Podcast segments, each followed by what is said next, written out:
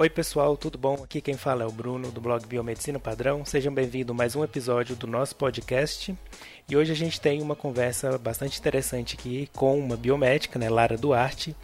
A Lara já é bem conhecida de vocês aqui, né, da biomedicina. Ela já teve no blog várias vezes. Inclusive já teve a, a honra né, de ser chamada pelo Jô, o nome dela ser pronunciado pelo Jô, né? Foi entrevistada lá em 2015 e também já é participante, já participou de várias entrevistas na mídia. Então, assim, é, na época ela estava que, que eu entrevistei ela no blog, ela estava trabalhando na parte de doping, então hoje a gente vai ver se ela continua nessa área ou se ela mudou, o que, que ela está aprontando aí na carreira dela.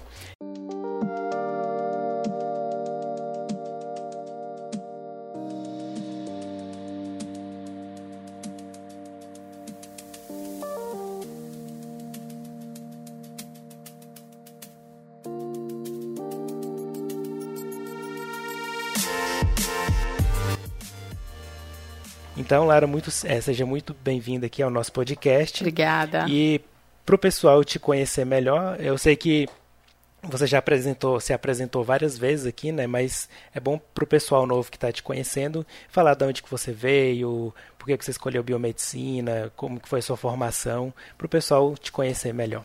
Legal, Bruno. Obrigada de novo pelo convite. É sempre um prazer participar do teu blog, né? Que foi pioneiríssimo. É, e é muito bom porque está sempre mostrando as coisas eh, novas e legais da nossa área para o pessoal, que nunca foi uma área tão necessária, né? Nos tempos que a gente está vivendo. Então, te agradeço de novo a oportunidade.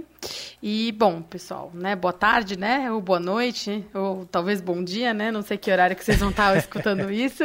Para mim aqui é. já é bem boa noite, né? Para o Bruno aí já é boa tarde. É, só para explicar para vocês, hoje eu não trabalho mais no Brasil, tá? E a gente já vai chegar nessa parte, por isso que eu tô confusa em relação ao horário. Mas assim, é, é, eu me formei em biomedicina já faz um tempinho, eu me formei em 2014. É, e assim, sempre quis seguir a área científica, né? Isso é uma coisa que eu sempre quis. É, meu pai é, é, médico, minha mãe é fisioterapeuta e biomédica também. E aí eu sempre me interessei. Minha mãe me levava para o laboratório, eu era pequenininha, tal. Então era uma coisa que eu gostava de fazer. Eu gostava de bancada, né? Eu gostava de laboratório. O ambiente eu gostava, uhum. né? Eu nunca, é, o pessoal fala, ah, cheiro de hospital eu não gosto. Eu sempre adorei cheiro de hospital porque para mim era o lugar que minha mãe trabalhava e a gente sempre ficava junta lá. Então, aí quando eu fui prestar vestibular, eu prestei biomedicina e prestei biologia também, porque na época eu tinha muita dúvida, né, qual dos dois, qual dos dois seguia exatamente, né? É... é, eu era desse é, jeito. Então, não, eu cheguei a pensar em bioquímica, até em direito eu cheguei a pensar. Por um minuto eu tentei, eu quase, quase que eu, que eu fui pro outro lado da força, mas eu fiquei na biológica, né? Eu fui muito pouco. É, que eu tinha um amigo de infância que ficava falando no meu ouvido, faz direito, que ele, ele ia fazer direito, mas no fim o sangue, né, o sangue biológico falou mais alto. E aí eu prestei é, biologia também e é, passei. Passei em biologia, mas eu não passei em biomedicina na faculdade que eu queria, né? É. E aí eu, eu, passei direto em biologia, passei por sinal na Unifesp. É, e aí eu, meu pai ficou falando, não, você tem que fazer, como assim, né? É, pô, faculdade, né? Vai entrar nova tal. Mas alguma coisa me dizia que aquilo não era para mim. E aí eu fui ver o programa, né, de, de é, o conteúdo programático do curso e eu realmente vi que não era para mim. Eu gostava muito de vários assuntos, mas tinha outros assuntos que realmente não me interessavam muito, né? É, e aí eu falei, não, uhum. não é bem isso que eu queria. Eu acho que dá para ficar melhor que isso, né? Com todo respeito aos biólogos, gente, pelo amor de Deus, super respeito, não tem nada a ver. É que eu acho que tem áreas e áreas e a gente tem que se identificar com a área que a gente nasceu para fazer mesmo, né? É, é, questão de afinidade. É isso, mesmo. eu acho super importante. Por exemplo, tem biólogos que fazem um trabalho absurdo e super necessário em relação à preservação ambiental, mas não é a minha praia, né? Assim, eu colaboro como uma uhum. cidadã, mas é, fazer pesquisas em relação a isso não é a minha praia. E aí eu percebi isso rápido e eu tive sorte, né? Porque geralmente as pessoas novas, é, na pressão de sair do colégio, de tocar a vida e de querer arrumar coisas para si logo, e a família talvez pressionando também. E assim, para deixar bem claro e não ser injusta com a minha família, a pressão não era uma coisa assim é insuportável. É que eles, como pais, tinham preocupação que eu logo aproveitasse a oportunidade que tinha aparecido. Enfim, coisa de pai e mãe que eu tenho. Tô falando isso porque eu tenho certeza que muita gente que vai escutar isso talvez esteja prestando vestibular, esteja passando a mesma, a mesma mesma situação, né? Uhum. E aí eu falei pro meu pai, falei, não, pai, eu quero fazer um ano de cursinho, porque eu não é isso que eu quero fazer. E aí, bom, comecei a fazer cursinho tal, estudava tal, e aí acabei passando é, em biomedicina na Universidade Metodista de São Paulo, que tem um curso muito bom. É, eu olhei conteúdo programático, né? Estou insistindo nisso, pessoal, para vocês olharem, porque muita gente fala assim: ah, eu entrei no curso, fiz o primeiro semestre e não gostei. É, gente, o primeiro semestre geralmente é mais puxado mesmo, porque é tudo novo, a gente sai do ensino médio, se acostumar com a rotina da faculdade, as matérias de base nem sempre são as preferidas, né? Que é aquela coisa da instrumentação, é, com certeza. escrita científica, esse negócio que é a base do ensino universitário, que realmente nem sempre, é, é, aliás, 90% dos alunos não são fã, né? A gente sabe disso. Então eu sempre falo pro pessoal, pô, poxa, de repente desistência nos primeiros seis meses não é, talvez não seja o que, o que é, é, é, a melhor coisa a ser feita, porque ali você ainda não viveu o curso, né? Aquilo ali é a base de todo o curso de, de biológicas. Então, por exemplo, se você for para a faculdade de biologia, é, se você for para a faculdade de odonto, é, você vai ter mais ou menos a mesma base no primeiro ano, que é aquela coisa bem do básico mesmo, para te dar é, um pouco de. É, a mesma base, porque como cada um vem do ensino médio, né? Eles tentam pelo menos nivelar todo mundo no começo. Para poder te, ter, ter material humano para seguir o curso curso de fato, né? Então, assim, sempre falo, primeira dica, né? É, leiam bastante os conteúdos programáticos primeiro, para ter certeza que é aquilo que vocês querem fazer. Porque às vezes você, de repente, acha que você gosta de biológicas, mas porque assistiu Grey's Anatomy acha que a área de saúde é aquilo, ou porque viu, é. ou porque viu CSI e acha que CSI. É, perícia criminal é aquilo. Gente, é lógico que é tudo muito glamuroso, toda área tem a sua parte glamour, é muito bacana. Daqui a pouco eu vou contar da minha. É, mas assim, é, separa isso e volta um pouco para a realidade, né? Porque às vezes assim não é daquele jeito, a gente sabe disso, né? E aí fiz é, meu curso na, na metodista, assim até hoje eu tenho meus professores como amigos, né? Tenho um time de professores incrível e me formei muito bem, né? Até hoje eu uso, apesar de não ser, de não ter me especializado em várias outras coisas da biomedicina, muita coisa básica que eu tenho é muito boa, né? É, isso é outra dica que eu dou. Estudem o básico para serem bons biomédicos, porque apesar da gente não ser, por exemplo, eu não sou hematologista, mas eu tenho condição de ler um hemograma é, simples, entendeu? Não vou falar, não uhum. vou cometer uma gafe. É lógico que se for uma coisa mais complexa, a gente pode e deve encaminhar para um especialista, porque é para isso que servem as especializações. Mas aquela coisa também de zero noção do que está escrito ali também não é o ideal, né? A gente é, tem que ter pelo menos um, uma, uma ideia base, do que se né? passa, é, entendeu? Então, é, eu fiz meu curso, me formei, né? Durante esse ano que eu fiz é, biomedicina, eu fui, fiz um semestre de sanduíche fora, fui para Portugal.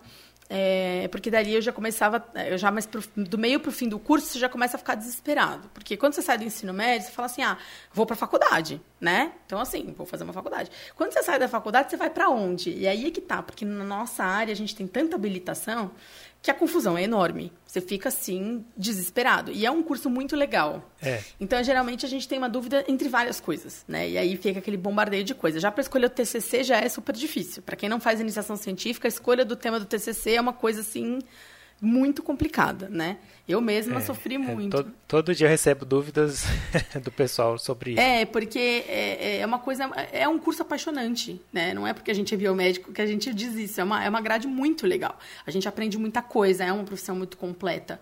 Né? É, então a gente acaba tendo pinceladas de tantos assuntos legais que a gente fica na dúvida do que, que a gente vai fazer. Né? E é super normal, tá, gente? Acho que também todo mundo passa por isso em algum momento da faculdade, né? Aquele momento de sentar, olhar para a parede uhum. do quarto, assim, falar para onde eu vou, né? Normal.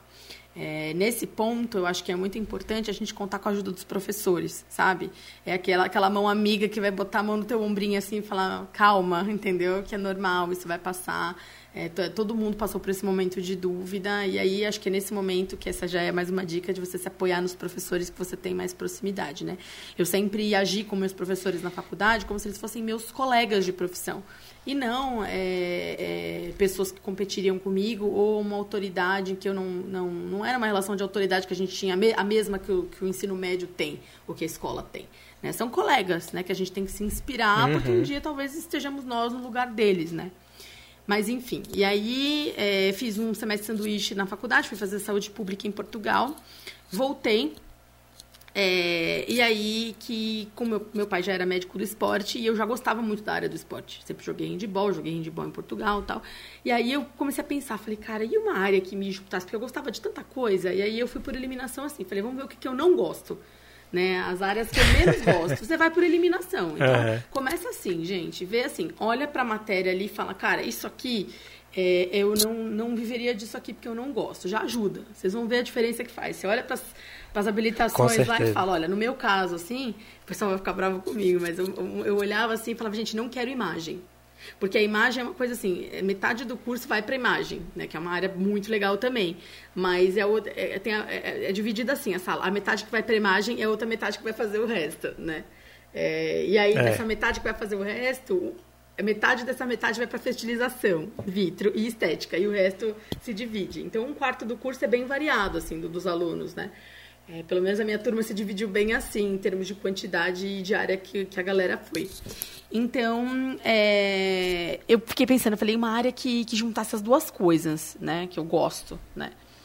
E aí surgiu a oportunidade de começar a trabalhar com antidoping, que era uma área que no Brasil estava crescendo porque a gente estava se preparando é, para os Jogos Olímpicos, né? A gente já tinha passado pelos Jogos Pan-Americanos do Rio de Janeiro. Eu já tinha trabalhado é, em alguns eventos pontuais antes, né? Então eu comecei, efetivamente, você fala assim, quando você começou? Eu comecei com 18 anos, antes até é, de começar a faculdade e tal, porque eu sempre gostava muito de esportes, então eu sempre quis me engajar. Gostava de biológicas, gostava de esportes, já comecei a trabalhar na área ali.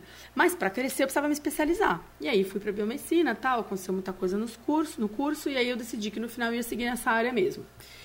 E assim foi. E aí fui fazendo os cursos, né, que, que iam aparecendo, fui para vários eventos internacionais, então fui para Toronto, fui para os Jogos do Rio de Janeiro, é, Paralímpico do Rio de Janeiro, e assim, é, ao longo de 13 anos eu fiz várias competições internacionais, né. Aí nesse meio tempo eu fiz minha especialização em biotecnologia, né, que eu sempre gostei muito. É, dei aula de epidêmio também, né? É, teve uma época aí que eu uhum. gostava, quis dar aula, quis fazer docência, né? Foi uma época que eu dava mais palestra. E aí eu fui para a sala de aula dar aula de, de epidemiologia, porque era um assunto que eu gostava bastante. A gente tratava um pouco disso também no antidoping. E aí eu, eu trouxe esse assunto para epidemiologia geral. É, e, e, agora eu tô, continuo estudando, né? Estou fazendo agora minha, mais duas especializações, uma na Unifesp de Fisiologia do Exercício e uma outra aqui fora, né, é, do no Comitê Olímpico Internacional sobre é, drugs in sports, né, drogas no esporte. E assim uhum. que foi. Bom, muito bom. É muita coisa aí durante esse, esse período, é. né? E aí, então, já falando dessa parte que gera muita dúvida, né? Eu, é, o pessoal sabe que eu morei um ano no Canadá, né? Retornei mês passado aqui para o Brasil. E o pessoal sempre pergunta, né? Como que eu faço para ir para fora? Queria estudar lá, fazer uma especialização, atuar como biomédico. E aí você está fora do Brasil agora, né? Conta um pouquinho para a gente como que foi essa decisão, como que foi esse processo de, de você ir para fora do Brasil, se você está atuando na, na, dentro da biomedicina ou é uma área diferente. Conta aí que o pessoal deve estar tá morrendo de curiosidade. É, vamos lá. Então, assim, né? Eu dei uma resumida boa de 13 anos, ainda falei pra caramba, né? Mas dei uma resumida, resumida boa. Mas, assim, ao longo desses 13 anos, como eu, como eu citei para vocês, eu fiz vários eventos internacionais. Por quê? Porque hoje eu trabalho com esportes de alto rendimento. E o alto rendimento, ele uhum. tem uma, uma projeção internacional muito forte. O Brasil, ele é uma potência olímpica, a gente tem muitas modalidades presentes nos Jogos, né? Quando a gente vê Jogos Olímpicos, uma das maiores delegações é a do Brasil, sempre. Jogos Pan-Americanos, Sul-Americanos, até Jogos de Inverno, o Brasil tem é, participação, né? Para vocês terem uma ideia, os últimos Jogos de Inverno da Juventude, que foram aqui na cidade que eu moro, né, gente? Eu moro em Lausanne, na Suíça, hoje. É, e teve a edição dos Jogos aqui em janeiro. E antes dessa confusão toda. E o Brasil tinha uma delegação de, atletas maior do que a própria Islândia que é um país uhum. debaixo do gelo. Então, assim, onde tem, onde tem oportunidade, tem brasileiro, né? Tem brasileiro. Tem brasileiro, é. competindo no curling, competindo no esqui, enfim, são brasileiros, obviamente, que vão para fora e, e, moram fora para terem locais para treinar, né? Porque, obviamente, precisa de neve, né? Mas, assim, é, é. é, um povo que tem projeção. Então, eu percebi que tinha espaço, porque eu falei, olha, é uma área muito nova, nem se pensava em habilitação em esportes para biomedicina na época, no máximo que a gente fazia era fisiologia, né, geral. É, e aí, como uhum. o antidoping ele, ele se resume muito à biologia molecular em termos de análise, e a gente é um pessoal de laboratório, eu optei por fazer biotecnologia, porque muita coisa dentro da biotecnologia a gente estuda em biomolecular e tal. Eu achei uma, uma especialização que, para o momento que eu estava passando, muito interessante. Eu fiz na Estadual de Maringá. É, e aí eu, eu, eu, eu, eu quis seguir por, esse, por essa linha para poder me dar mais, umas, mais alguma bagagem científica e, e, entender esse processo melhor. Porque o que a gente, que, que, que, que, que a gente fazia basicamente? Né? Eu fui treinada dentro do Brasil, a gente tem um órgão aí no Ministério, no antigo Ministério do Esporte, né, que é a Autoridade Brasileira de Controle de Dopagem. É, e eu fui buscar essa formação porque eu queria saber mais sobre essa questão do antidoping, porque eu queria trabalhar com isso, né? E aí eu tirei a certificação deles, depois é, eu é, apliquei para trabalhar nos Jogos de Toronto, fui selecionada, fui para lá.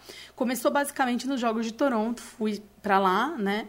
É, selecionada, e aí me certifiquei lá também para trabalhar, porque cada jogos que você faz, eles te certificam é, para aquele momento. Porque, por exemplo, uhum. cada jogo geralmente demora um ano ou dois de intervalo. É que eu, como eu faço bastante, eu acabo é, indo um meio que seguido do outro. Mas geralmente eles fazem esse treinamento, essa certificação, para garantir que você está afiado, né? Porque os protocolos têm que ser bem redondinhos. Então eu comecei uhum. é, efetivamente em competições internacionais fora do Brasil, porque assim, quando a gente fala internacional, pode ser dentro do Brasil também, né? A Copa do Mundo é uma competição internacional que aconteceu dentro do Brasil. Então eu já tinha feito alguns eventos internacionais no Brasil, né, mundiais e tal, é, para dentro do Brasil. E aí é, você vai conhecendo pessoas, vai sabendo as oportunidades e tal. E aí eu fui, me convidaram para aplicar para os Jogos Pan-Americanos de Toronto em 2015. 2015 foi 2015. E aí é, não parei mais, né? Aí é, consegui é, boas avaliações lá, porque no nosso meio aqui, como é um meio muito pequeno, a gente tem muito do, do, da indicação do profissional. Vou explicar melhor. Não é aquele QI porque você é amigo, não é isso, mas é o QI da referência. Então, uhum. aquele profissional conhece como você trabalha, porque o nosso caso aqui, a gente lida muito com ética e a gente lida muito com é, perícia, não deixa de ser uma área de perícia. Então a gente precisa muito da referência das pessoas que trabalham com a gente para poder é, validar aquela experiência, né? É, para garantir. Tem que ser confiável. Isso, né? exatamente. Né? Porque pensa bem, estou eu e o atleta só lá. E eu estou ali para testar, fazer um teste de drogas. Então, se eu não sou uma pessoa confiável, né, se eu não tenho um trabalho em que eles podem confiar em mim trancado dentro de uma sala só eu e o atleta, fica complicado, né? Por exemplo, se eu não fosse uma pessoa é, ética e conhecida, eles não vão saber se eu mesma vou alterar ou se eu vou fazer algum acordo com o atleta. Acontecem essas coisas, né? Então, é. foi aí que eu comecei. E aí você não para mais. Começa uma, uma, competição internacional meio que atrás da outra, vai dependendo muito dos seus standards, né? Você vai, uhum. você vai uhum. trabalhando bem, vai conseguindo recomendações e tal, e vai evoluindo. E aí você está é, você tá morando permanentemente agora na Isso. Suíça. É, vou te explicar como é que foi, como é que eu cheguei aqui. Ah, é assim, eu fazia, eu era antigamente eu era é, oficial de controle de doping, né, que a gente chama em inglês de DCO, que é Doping Control Officer.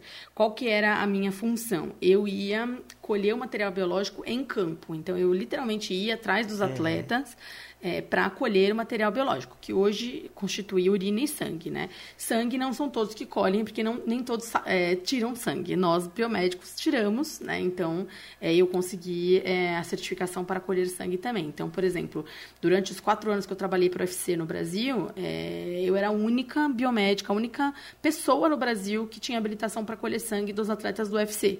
Então, você imagina que foram uhum. quatro anos de eu viajando, assim, de domingo a domingo, trabalhando pra caramba, e eu nem trabalhava só para eles. Então, assim, era muito corrido mesmo. E eu tava muito cansada, porque assim, todo mundo fala, ah, é o glamour viajar para um monte de lugar tal. Só que eu não tinha rotina. Então, você imagina que tinha dias que eu pegava atleta em casa é, seis da manhã em Campinas, por exemplo, e eu moro em São Paulo, então eu tinha que sair de casa três da manhã. Para isso, eu acordava às duas. Só que eu tinha chegado no dia anterior às nove de outro teste. Então eu estava sempre muito cansada já. No começo, você tem mais pique, mas aí começa a ficar difícil você conciliar agenda internacional, agenda interna, um monte de, de trabalho junto tal. É, o trabalho de campo uhum. ele é muito cansativo, tem muitos protocolos, a gente tem que seguir muitos parâmetros, é relatório, tá? Uma coisa bem, bem é, protocolar mesmo, né? É, não tem rotina, mas, é, mas dentro da não rotina a gente tem várias rotinas que a gente tem que seguir. Coisa que o pessoal do laboratório está super acostumado, né? A gente sabe que protocolo é protocolo, é. para nós isso não é uma coisa que assusta, né? Tem que fazer aquilo. Só não fica viajando, né? Assim, é, exatamente. Mas, o resto... mas aí é que tá. No começo, quando você tá recém-formado, tal, não sei o quê, meu, vamos viajar, vamos para um monte de lugar, não sei o quê, legal, vamos viajar tal. Só que 13 anos fazendo isso, Bruno, é assim, é, por exemplo, tirar férias, eu quase não conseguia. Então, para mim, viajar era só trabalho. Eu desenvolvi, e acho que é a primeira vez que eu vou falar isso assim num, num, é, num num podcast ou para alguém assim, eu comecei a, eu desenvolvi um burnout no finalzinho já quando eu decidi me mudar, quando eu decidi aceitar uma proposta que me fizeram, é, de tanto uhum. que eu não, uhum. eu não, dormia, eu vivia sob muita pressão. É, muita pressão para porque a gente tinha que é, temperatura da amostra é, não pode errar uma vírgula nos relatórios é um exame de muita perícia é, enfim era era um negócio assim a pressão é absurda porque é perito de campo né é, então. E se tiver algum erro, assim, por exemplo, ah, você, sei lá, ou cometeu um erro ali na coleta ou anotou alguma coisa errada ali, pode dar um problema para você ali, já que é um atleta, né? A carreira de um atleta que está em jogo, então, teoricamente. É, pode dar problema pra gente, assim, no sentido da confiabilidade, né? Porque você vai perdendo pontos, assim, é, digamos. Não existe uma contagem oficial de pontos, mas é, conforme a gente vai sabendo, né, da, dos erros cometidos e tal. É que nem médico, gente. É que nem médico. Quando vocês vão procurar uhum. um médico, vocês procuram referência, não procuram? E aí, quando você escuta um, algum médico que fez alguma besteira, você não vai querer mais ir. Então, é assim que, que, que o negócio funciona. A gente vai fazendo a nossa carreira. É...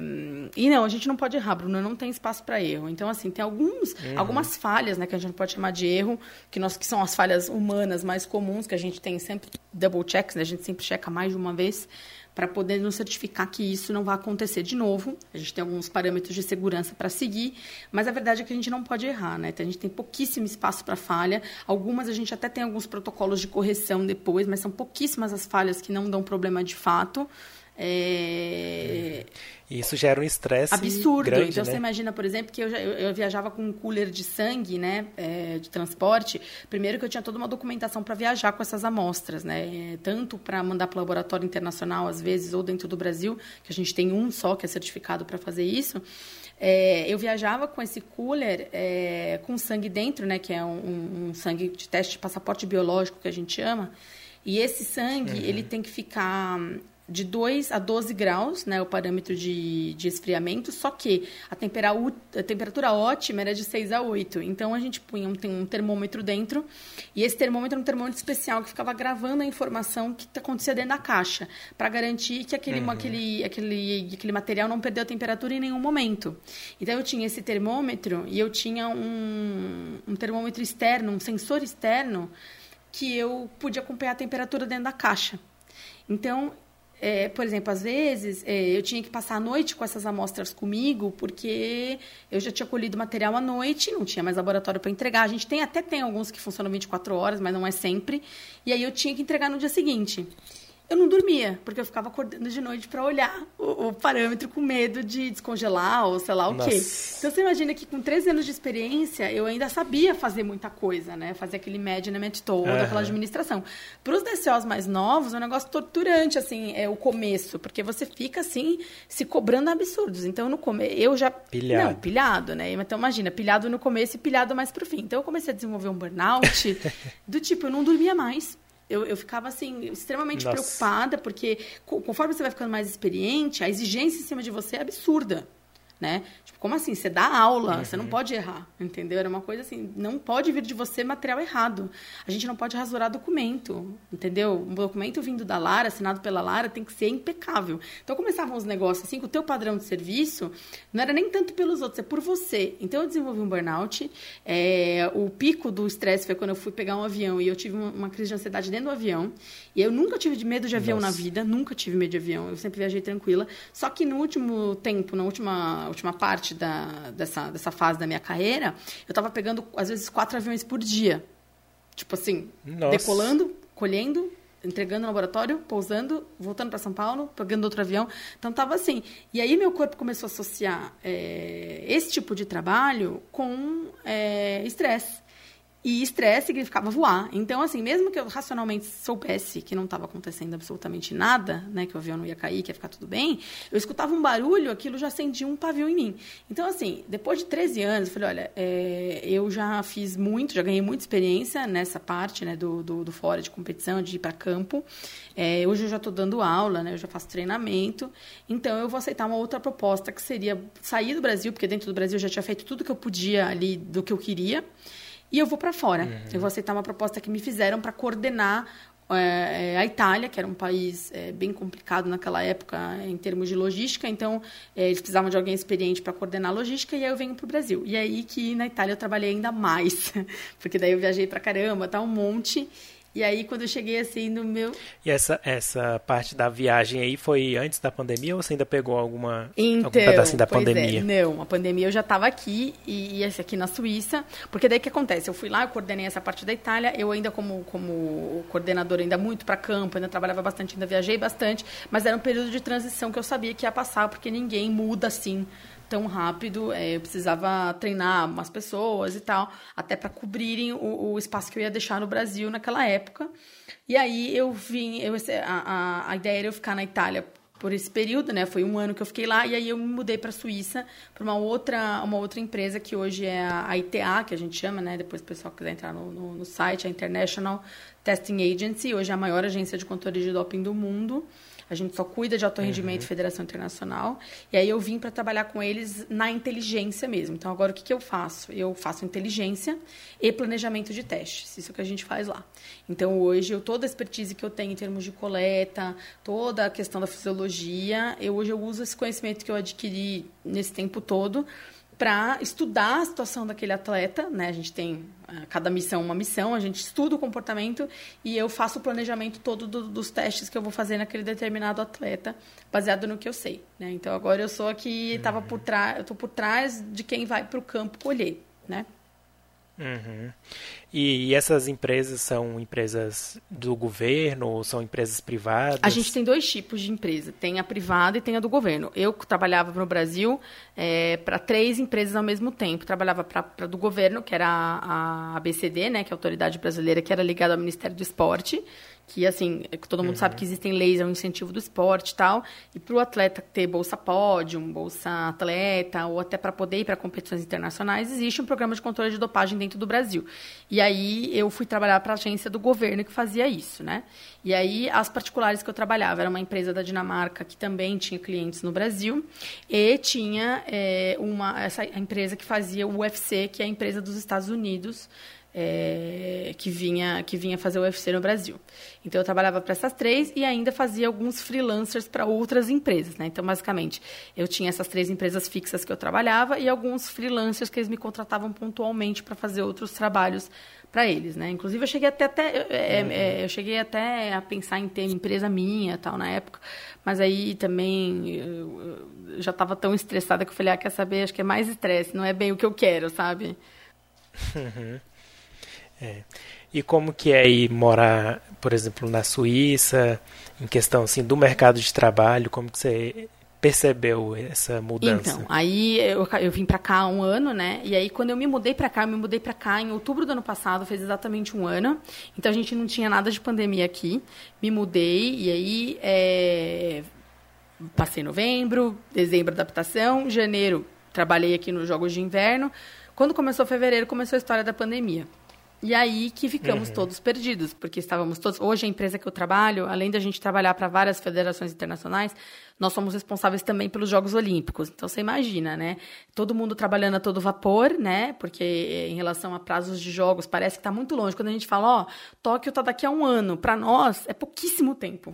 Porque tem muita, muita, uhum. muita coisa envolvida. Mas muita coisa mesmo, assim. É, é, quem nunca trabalhou com, evento, com eventos, assim, de esporte, ainda mais internacional, não tem ideia da quantidade de coisa que tem que ser organizada nos mínimos detalhizantes. Então, por isso que a gente, que os países que vão sediar sabem disso sete anos antes. Porque é muita coisa que tem que ser feita. E olha que o Japão, eles já estão com uma coisa praticamente pronta faz pelo menos dois anos já né? É um ano, dois anos, assim, em termos de estrutura. E ainda assim, um ano para nós do doping, um ano é super pouquinho.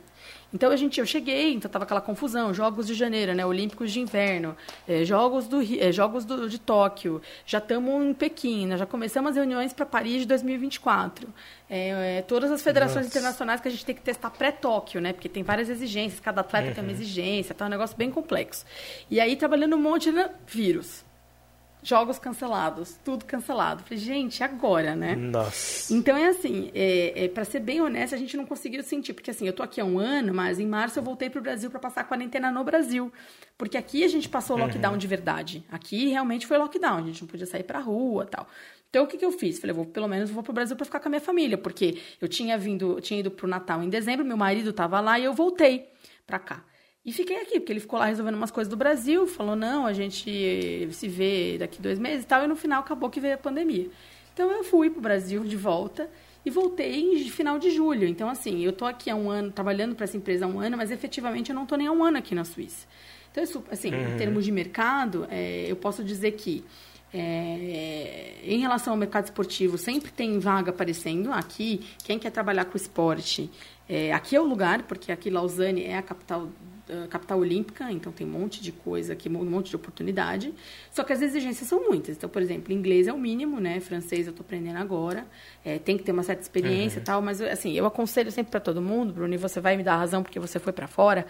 É, antes de fazer um voo internacional tão grande assim, né? Um voo literal, assim, de, de mudar, fazer uma mudança tão grande assim na tua carreira, a menos que você tenha se formado fora, e aí é outra história, é, conheça bastante é. o mercado dentro do Brasil porque é, a gente precisa explorar muito primeiro o que a gente é, é, tem no, no, no, nosso local. Eu sei que o Brasil está bem complicado agora, né, para todo mundo, é, mas, por exemplo, eu saí no timing certo, porque quando eu saí, foi até antes de pandemia, tinha trocado o governo, e aí extinguiram o Ministério do Esporte, foi Secretaria do Esporte, é, diminuiu o verbo, não sei o quê, né?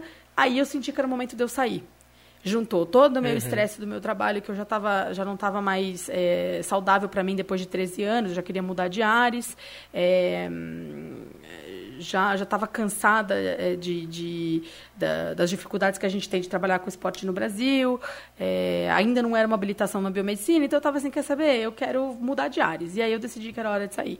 Então, às vezes, a gente faz por impulso, né, tem muito, muita gente que decide, não, vou, vou sair do Brasil. E aí não, não, se preparou, não fez um curso de inglês, não fez nada, e aí acaba que não trabalha na própria profissão porque não arranja oportunidade na própria profissão, entendeu? É, eu acho que o principal erro é essa questão do idioma, né? Muitas pessoas têm aquele sonho de ir para fora, nossa, deve ser muito bom tal. Aí a gente pergunta, ah, você sabe falar pelo menos o idioma do país que você quer ir? E a pessoa, não.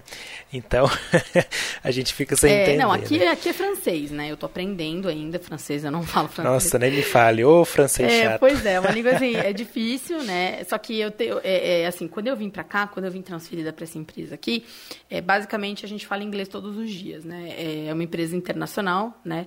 É, na verdade, dos uhum. 60 empregados que tem dentro da empresa, cinco são suíços, acho que uns três franceses e o resto de todo mundo do mundo, do resto do mundo. Eu sou a única mulher brasileira que trabalha lá.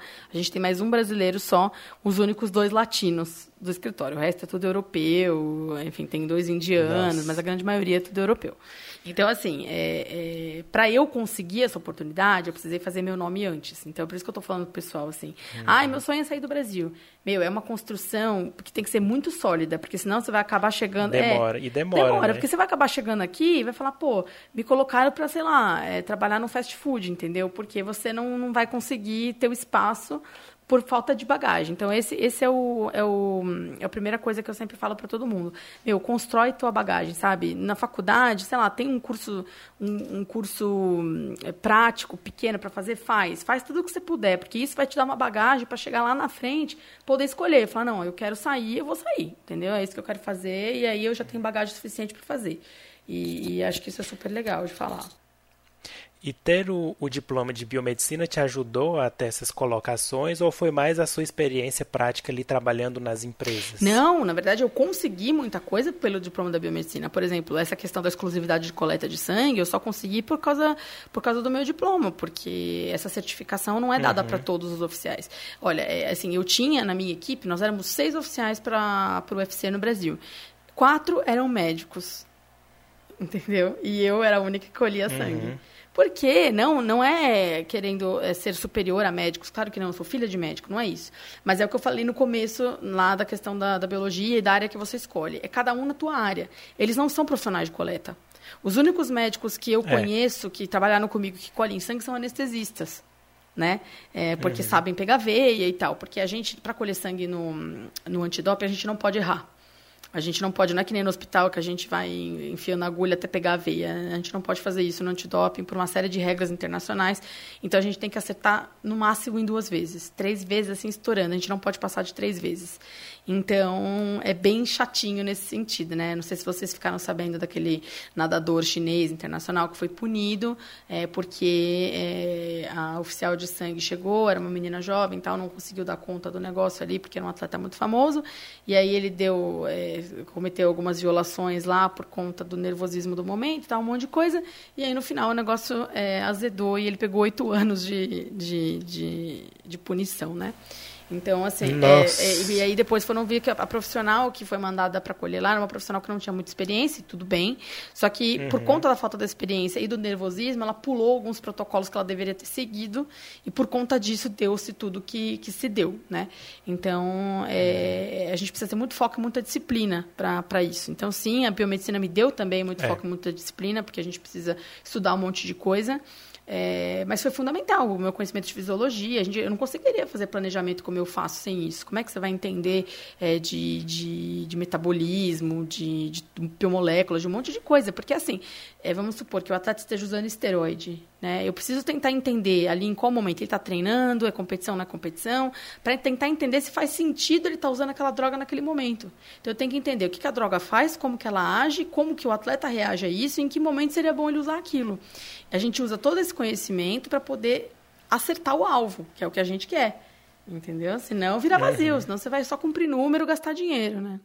E uma curiosidade é todo mundo ali tá, vai ter uma competição. Todos os atletas são obrigados a fazer o teste, fazer as coletas, ou é tipo feito uma amostra? Ah, vamos pegar X aqui, fazer neles randômico e aí ver o que que dá. Isso depende muito. Isso depende muito, né? Pode ser sorteado, isso acontece. Pode ser target, né? Alvo que a gente chama e a gente seleciona baseado em inteligência, às vezes denúncia e tal. Ou às vezes suspeitas uhum. nossas, porque a gente monitora, né? Você fala assim, poxa, a gente olha a estrutura do atleta muscular, esquelética, a gente olha tudo aquilo fala, tem alguma coisa errada.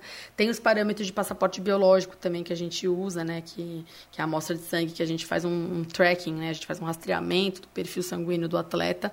Com isso, a gente tem alguns gráficos que a gente vai gerando e vai tendo é, mais ou menos noção é, do, que, do que a gente tem que fazer ali para estudar aquela alteração. É, tem competição que a gente testa pódio, tem competição que é todo mundo. Enfim, depende muito. Pode uhum. acontecer de tudo. Depende, é. né? E no caso, assim, vai, por exemplo, vai ter.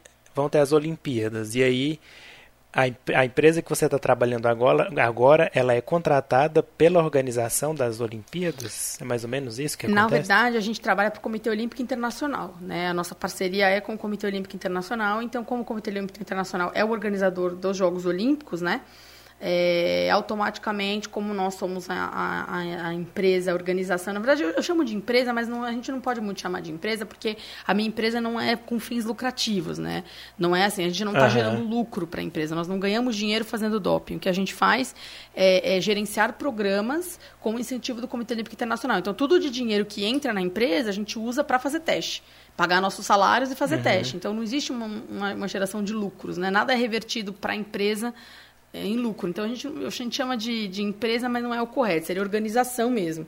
Então a nossa, é, a nossa organização é a que é oficial é, é, na visão do COI para fazer essas competições de alto rendimento. Então a gente organiza. Entendi. É como se fosse um serviço terceirizado. Isso, exatamente. Né? Porque eles não têm dentro do Comitê Olímpico Internacional uma, um departamento que faça isso por uma questão muito simples, Bruno, não é nem questão de capacidade, mas é uma questão de compliance. Compliance quer dizer é, é, é, o regulamento em termos da ética. O que, que, significa isso? Se você tem uma, uma, se você faz parte do Comitê Olímpico Internacional e você é responsável por fiscalizar atletas, como é que dentro da tua empresa você vai ter, dentro da tua organização, você vai ter um departamento que faça isso? Então eles chamam isso de conflito de interesse. É. Então, o que, que eles fazem? Uhum. Para ficar isentos, do tipo, olha, nós somos a terceira parte, você vai colher é, o laboratório vai analisar e nós vamos ficar só com o resultado. Quer dizer, nós não temos parte no processo, nada. A nossa parte é só o resultado. É, com esse afastamento, uhum. você mantém tudo mais é, idôneo. Confiar. É, uhum. Para a gente não repetir o que aconteceu na Rússia, né? Que todo mundo ali era envolvido com o uhum. processo. Nossa.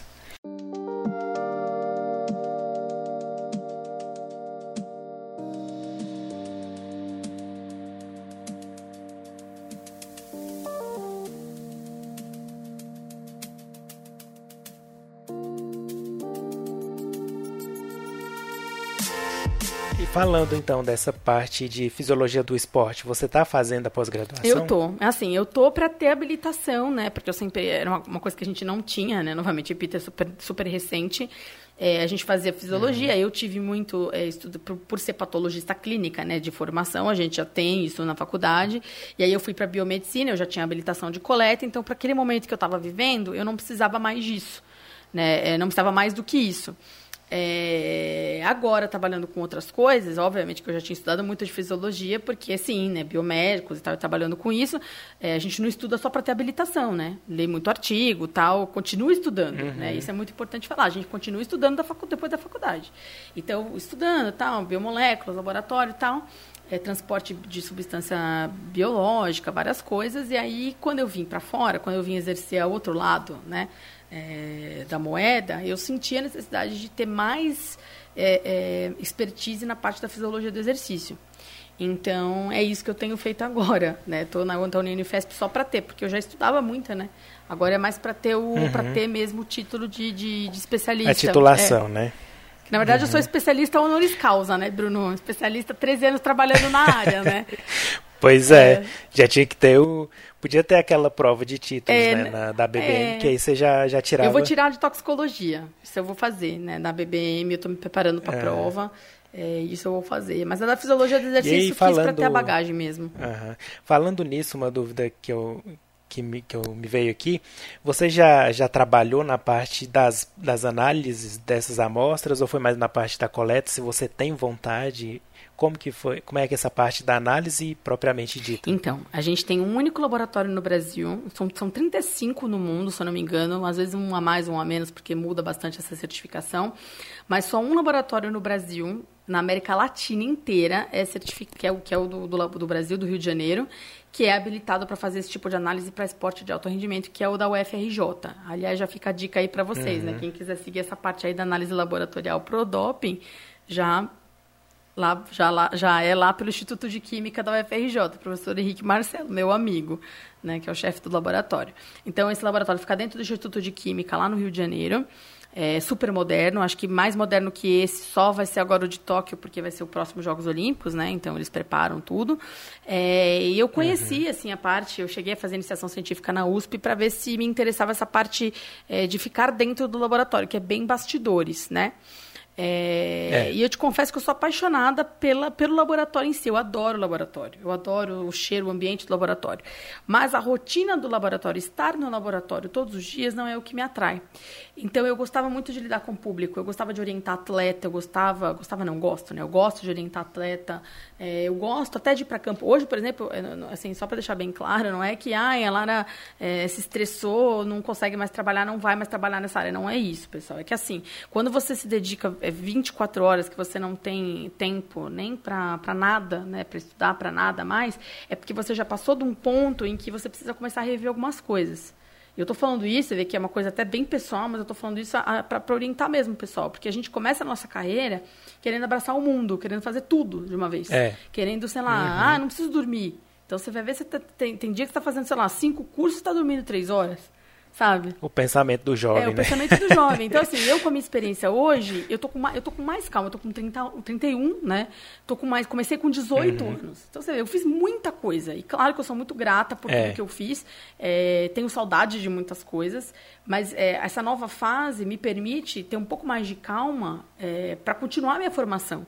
Porque o ritmo que eu estava levando, por exemplo, eu até hoje não tinha conseguido fazer mestrado. Vou começar meu mestrado ano que vem. Porque eu trabalhava tanto, tive tanta experiência de campo, que é muito bom, que eu não consegui parar para fazer um mestrado. Hoje me deu vontade de fazer um mestrado, eu tive que rever a minha rotina de trabalho. Então não é que ai, o burnout desistiu de trabalhar, não é isso. Mas quando o teu corpo te fala, meu, pare e presta atenção um pouco em você, é porque está na hora de rever algumas coisas. Então, assim, é, não é a pressão, não é a carga de trabalho, não é, não é essa questão. É a questão de você saber equilibrar, que era o que eu já estava, por ser muito por ter muita demanda do meu trabalho, e isso me orgulha muito, porque é, quando você é muito procurado, é porque você faz um trabalho bom. É sinal, é, você é, acaba, sinal de trabalho bom, né? O problema é que você acaba não sabendo falar não para algumas pessoas por, por uma uhum. questão financeira, por várias questões. Então aí começou que eu estava é, é, é, a um ponto que, como eu não podia errar, eu não podia usar meu, meu cansaço para errar, não existia isso. Então eu trabalhava para caramba, não podia errar, porque eu me cobrava muito para não errar também. Antes das pessoas cobrarem, eu me, eu me cobrava para não errar. Eu me vi num momento que eu não conseguia fazer mais mestrado, eu não conseguia mais estudar o que eu gostava, porque eu sou apaixonada pela nossa área. É, então eu até cogitei, falei, quem sabe laboratório? E aí eu fui olhar, né? Eu cheguei a ser responsável técnica de laboratório, a gente fazia alguns testes de toxicologia, mas não era toxicologia uhum. para antidoping de alto rendimento, que as exigências são outras, né? Hoje a gente usa é, espectrofotômetro de massa, a gente usa citometria, usa gasometria, usa várias coisas é, que, que são diagnósticos de, biomolécula, de, de biologia molecular mesmo, né? E aí eu já tinha é, é, já tinha, é por isso que eu falo para todo mundo, experimenta, faz os mini cursos para entender. Quando eu fui fazer iniciação científica na USP, eu já tinha percebido que essa coisa de, de laboratório todo dia já não era minha. Porque eu gosto de ser protagonista, eu gosto de estar na frente do negócio. Uhum. Vou dizer para vocês que participar de um Jogos Olímpicos e ver uma medalha olímpica sendo entregue para um atleta é uma coisa muito gratificante, porque aquilo aconteceu porque a gente trabalhou muito, porque a gente tirou do caminho os atletas que não jogavam limpo. E não é só uma questão de é. usar porque é proibido, não é uma questão de moralismo. É uma questão de ética, coisa que o mundo precisa muito hoje. A gente precisa de ética. Hoje, a gente vê o que a falta de ética, a falta de, de comprometimento e honestidade está fazendo com o mundo, né? Então, é, uma, é um trabalho que a gente uhum. pensa que é uma perícia é, é, é, investigativa. Então, aí entra um pouco da perícia criminal, entra biomoléculas. Eu gosto da minha área porque tem tudo. E a biomedicina tem muito disso. Todas as habilitações têm um pouco de tudo, né? É, então eu percebi que o laboratório não era muito a minha por conta da rotina, mas é mega interessante o que eles fazem lá. É, acho importante conhecer, por isso fui conhecer como fazia e tal, até porque eu acho que é bem completo profissional saber do começo, do meio e do fim, né? É, mas é, eu percebi que o meu negócio era trabalho de campo mesmo, viu, Bruno? Mas você acha assim que um biomédico que tenha uma formação semelhante à sua, assim, consegue um emprego ou você acha que como tem poucos laboratórios no mundo, é um campo mais fechado? Olha, Depende. Se quer trabalhar com alto rendimento, pode ser que seja um pouco mais difícil, mas não é impossível, porque assim, é, a gente sabe que o lugar dos melhores não são muitos, né? Para você chegar até lá, você precisa ter sempre a melhor formação.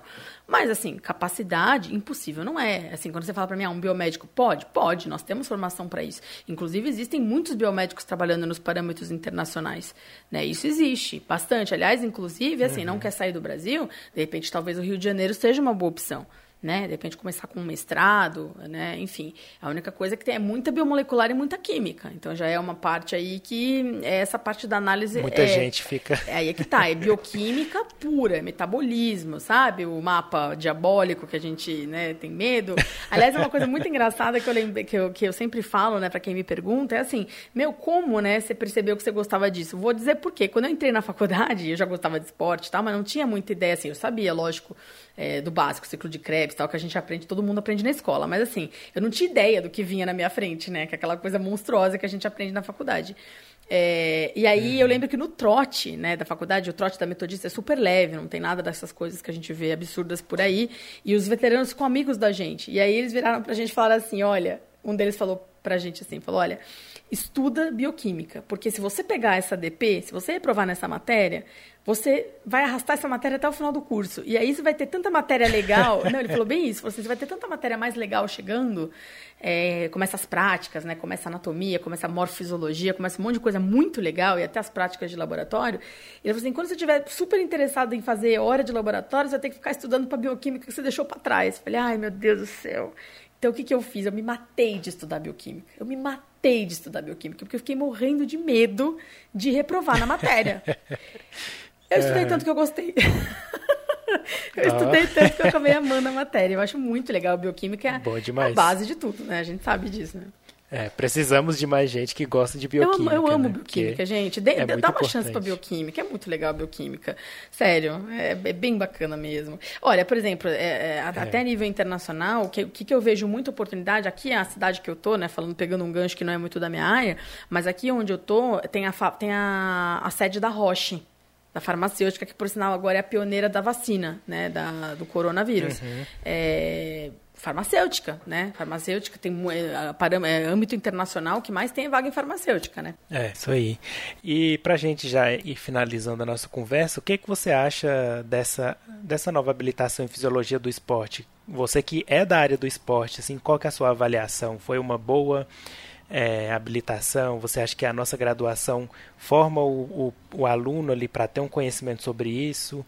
O que, que você avalia aí dessa, dessa habilitação em fisiologia do esporte? Olha, é, eu achei ótimo. Sabe por quê, Bruno? Porque fez justiça para nós. Porque assim, a gente já sabia que existiam biomédicos que trabalham nessa parte há muito tempo. Por exemplo, no meu caso, né? Eu sempre trabalhei com esporte, anos trabalhando com esporte. É, mas eu nunca pude ser chamada de fisiologista do esporte é, legal, assim, legal, não é legalmente, mas assim, eu não tinha isso ali na minha. É, Oficialmente. Não tinha aquilo né? ali entendeu? E isso faz falta, porque quando você pega um médico, por exemplo, médico do esporte, eles têm a Sociedade Brasileira de Medicina do Esporte, eles têm toda uma estrutura por trás que ajuda a alavancar essa parte. A gente não tinha um congresso de fisiologia esportiva para biomédicos, isso nem se falava em congresso, não existia. Essa, essa uhum. parte do antidoping, ninguém tem ideia que biomédico trabalha com isso, e trabalha pra caramba com é, isso. Inclusive, você foi a primeira, assim, que, que a gente conheceu e já veio chamando para entrevistas, porque era uma área bem interessante que a gente queria conhecer não, mais. Não, e eu, eu, eu continuo incentivando de novo, pessoal, não é porque é, é, é, eu cheguei no momento que eu quis mudar de fase, eu continuo trabalhando com antidoping, eu faço antidoping, eu vivo de antidoping, faço mais até do que antes. Porque agora a minha parte é pura especificamente lidar com a, com a fisiologia pura, né? Antes eu fazia coleta. Então, assim, é só a, a outra parte do antidoping, porque tem vários processos nisso. É, e eu continuo falando pro pessoal que é super válido, o biomédico é super válido. É, é, ainda hoje eu tenho certificação internacional, posso colher sangue, posso colher urina, eu só faço menos né? Porque eu decidi uhum. partir para uma carreira internacional. É... Mais o timing de ter sido convidada. Então, assim, eu acho que foi tudo fruto do, do, do, do esforço que eu fiz para ter a área reconhecida. É... Por isso, quando você fala para mim, ah, é possível um laboratório, um, um biomédico chegar? É possível porque eu cheguei. Então, é uhum. fácil? Não é. Não é. A gente luta pra caramba, né? Até porque o Brasil não é uma, um país em que facilita a gente fazer é, doutorado, pós-doutorado. A gente sabe disso, né, Bruno? Quem segue carreira é. É, sabe que a bolsa para pesquisa é super pequena, sabe que as vagas para pesquisa são cada vez menores, sabe que o incentivo não é muito bom. É, aí você fala, tá, vamos para uma carreira internacional. É, a gente sabe que até a questão da moeda é uma coisa complicada, mas eu falo para o pessoal não desistir, porque é, é, mais do que válido e mais do que justo a gente ser reconhecido nessa área. Eu acho que quando a gente tem habilitação ali, aquilo legitima o biomédico a participar daquilo. Sabe? Então, é, é, é por exemplo, é, tem, tem um monte de área que a gente sabe que biomédico atua, mas porque não tem habilitação, vários profissionais sentem que a gente não deveria estar ali. E a gente está.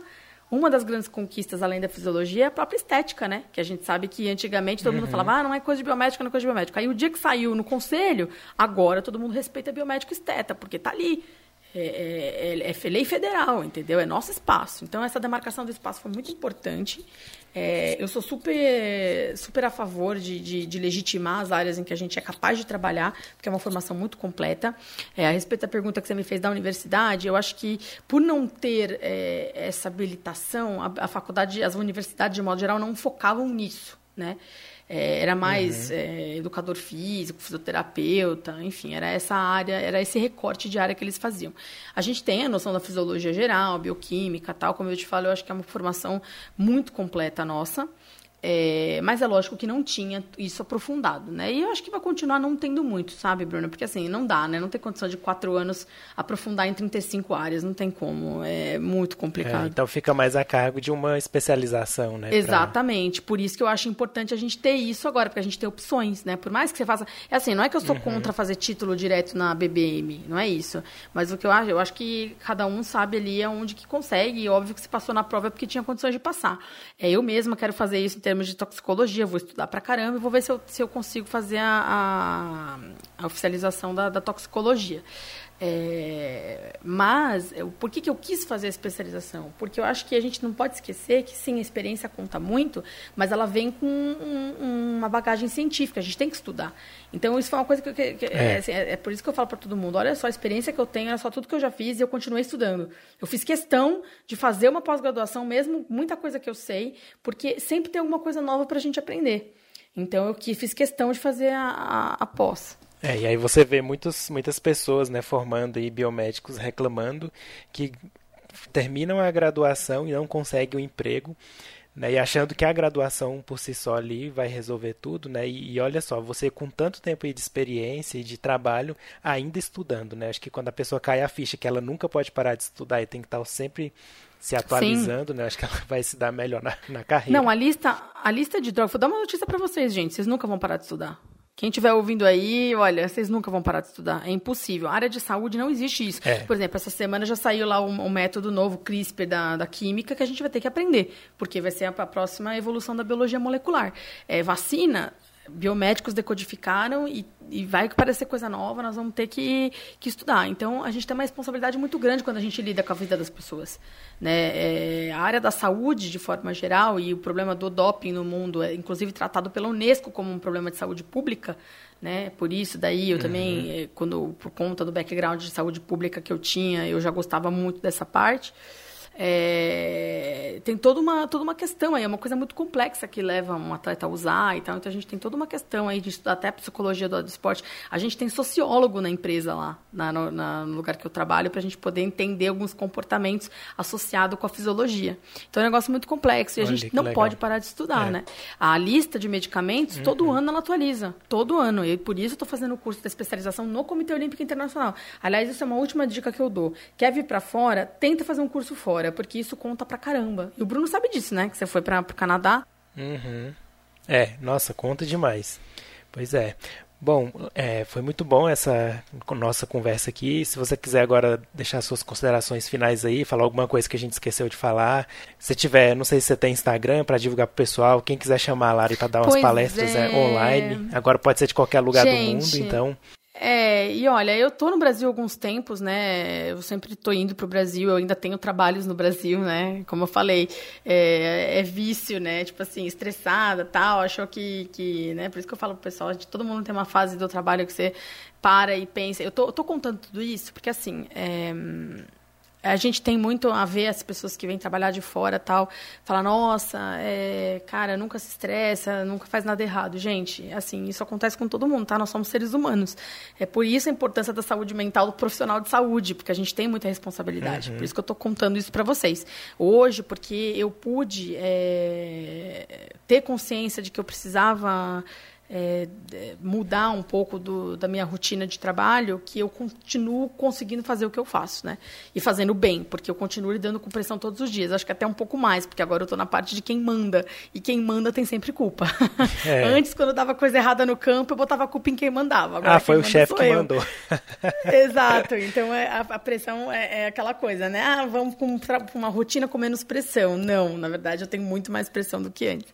Mas isso é bom, porque você aprende a lidar com pressão e aprende a lidar melhor consigo mesmo, que é uma coisa muito importante na área da saúde. A gente entender que nós, um, temos falhas. É, dois, por isso que a gente tem que respeitar regras e protocolos na área de saúde, porque nós somos seres humanos. É, três, a gente tem que ter a humildade de admitir isso, né? Que é. a gente pode ter falhas, a gente precisa sempre estar aprendendo. E quarto, nunca parar, a gente tem que continuar sempre. Então, ah, eu sei tudo, não sabe, porque ninguém sabe tudo. A ciência está mudando. Olha aí, nós estamos no momento mundial em que estamos tomando uma surra de um vírus vagabundo, é. né? Porque a estrutura do vírus não tem nada demais. Estamos é. tomando uma surra, entendeu? E tá todo mundo, os cientistas do mundo todo ali, um olhando para a cara do outro, tentando entender o que está acontecendo. E, então, assim, a gente precisa ter humildade diante da natureza e entender que a gente não pode parar de estudar nunca. Então, é esse é o recado que eu dou para todo mundo. É... O Instagram eu tenho, mas eu não tenho. Eu, o meu Instagram ainda não é profissional, então vocês podem procurar pelo meu nome lá no Instagram, que vocês podem me adicionar no meu pessoal mesmo. E aí eu estou trabalhando no Instagram pessoal.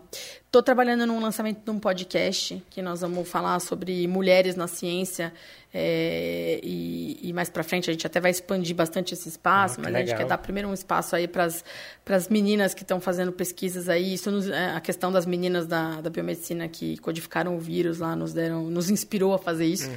porque a gente acha que tem muita mulher aí com, com brasileiras, né? Com muito lugar de destaque aí que merece ser reconhecido. Então, nós estamos aí com esse trabalho. Estamos é, trabalhando também num projeto de um podcast esportivo, né? Para a gente comentar o mundo do esporte aí de modo geral. Uhum. É, tem dois cursos que a gente vai lançar é, logo, né? Que vai ter um curso pela pela, pela Universidade do, do, Sul, que vai fazer um curso sobre, sobre integridade no esporte. Depois eu te passo, Bruno, para você divulgar para o pessoal. E eu vou sempre te passando o que tiver de novo, eu vou te passando para divulgar. Passar, meu e-mail, quem é, quem quiser meu e-mail é lara d, né, letra D mudo, né, de Duarte, lara d santi com i no fim, arroba gmail.com. Pode me mandar e-mail que eu respondo para todo mundo. Facebook também tem, eu respondo para todo mundo.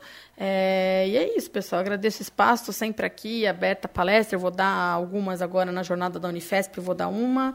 Na jornada da, da Unicinos, vou dar outra. Quer dizer, Unicinos, Unicinos, é, é, Unicinos. Tem algumas outras faculdades aí que a gente vai, que a gente está negociando algumas jornadas aí por conta da agenda, mas vai dar tudo certo. Isso aí. Nossa, muita coisa. Além de tudo, né, ainda tem essas outras atividades fora de. de tudo é, que seja pois trabalho. É. Eu não né? paro, né? É aquela é. coisa. Né? Meu marido fala isso. Ele fala: você queria uma coisa menos corrida, porque você queria se dedicar mais. Eu falei: é, queria me dedicar mais a outras coisas e estou fazendo isso, né? pois é, nossa, bom demais. Então é isso, Lara. Muito obrigado pelo, por esse bate-papo aqui. Foi muito enriquecedor. Com certeza o pessoal vai gostar bastante. Vou deixar aqui no, na descrição desse podcast, ou, ou no, no, próprio podcast, ou lá no blog, né, no Spotify, todos os links e mail da Lara para quem quiser entrar em contato com ela. E ela me passando mais informações dos cursos, do podcast dela, eu divulgo para todo mundo também ficar ligado aí, para quem quer essa área do, do esporte, né? E é isso, muito obrigado e a gente se vê então no. Eu que agradeço, gente. Obrigada mesmo, viu? Até a no próxima. próximo episódio do nosso podcast. Até mais. Até mais, gente.